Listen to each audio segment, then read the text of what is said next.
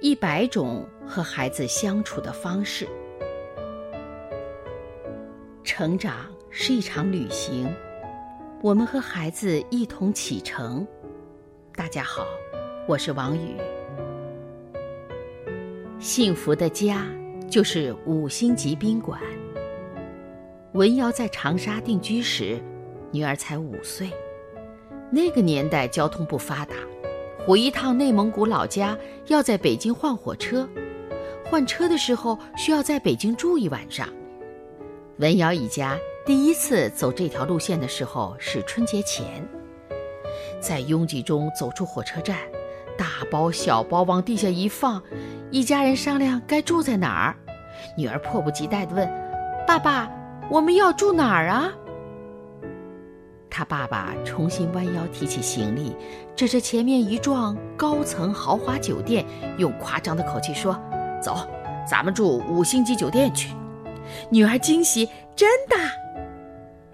看他认真了，文瑶笑了，赶紧告诉他：“爸爸在开玩笑呢。”他们其实想就近找个便宜又干净的旅馆，第二天上车也方便。女儿有些沮丧，她问妈妈：“五星级酒店是什么样子的？”门瑶回答：“有很干净的床、床单、被子都很干净，睡上去很舒服。”这让女儿有点意外了。这不和咱们家的一样吗？咱们家的床就又干净又舒服。显然，这个回答没满足她。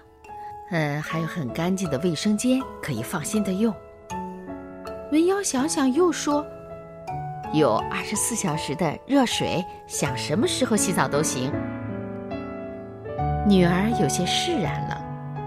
咱家的卫生间也很干净，也是想什么时候洗澡就洗澡。文瑶笑了：“是啊，怎么五星级酒店里有的，咱们家都有呢？”女儿由衷的感叹一句。原来咱们家和五星级酒店一样。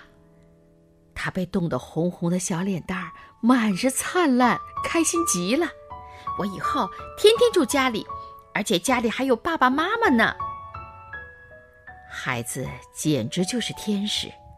是啊，有什么样的豪华能比得上全家人快快乐乐在一起呢？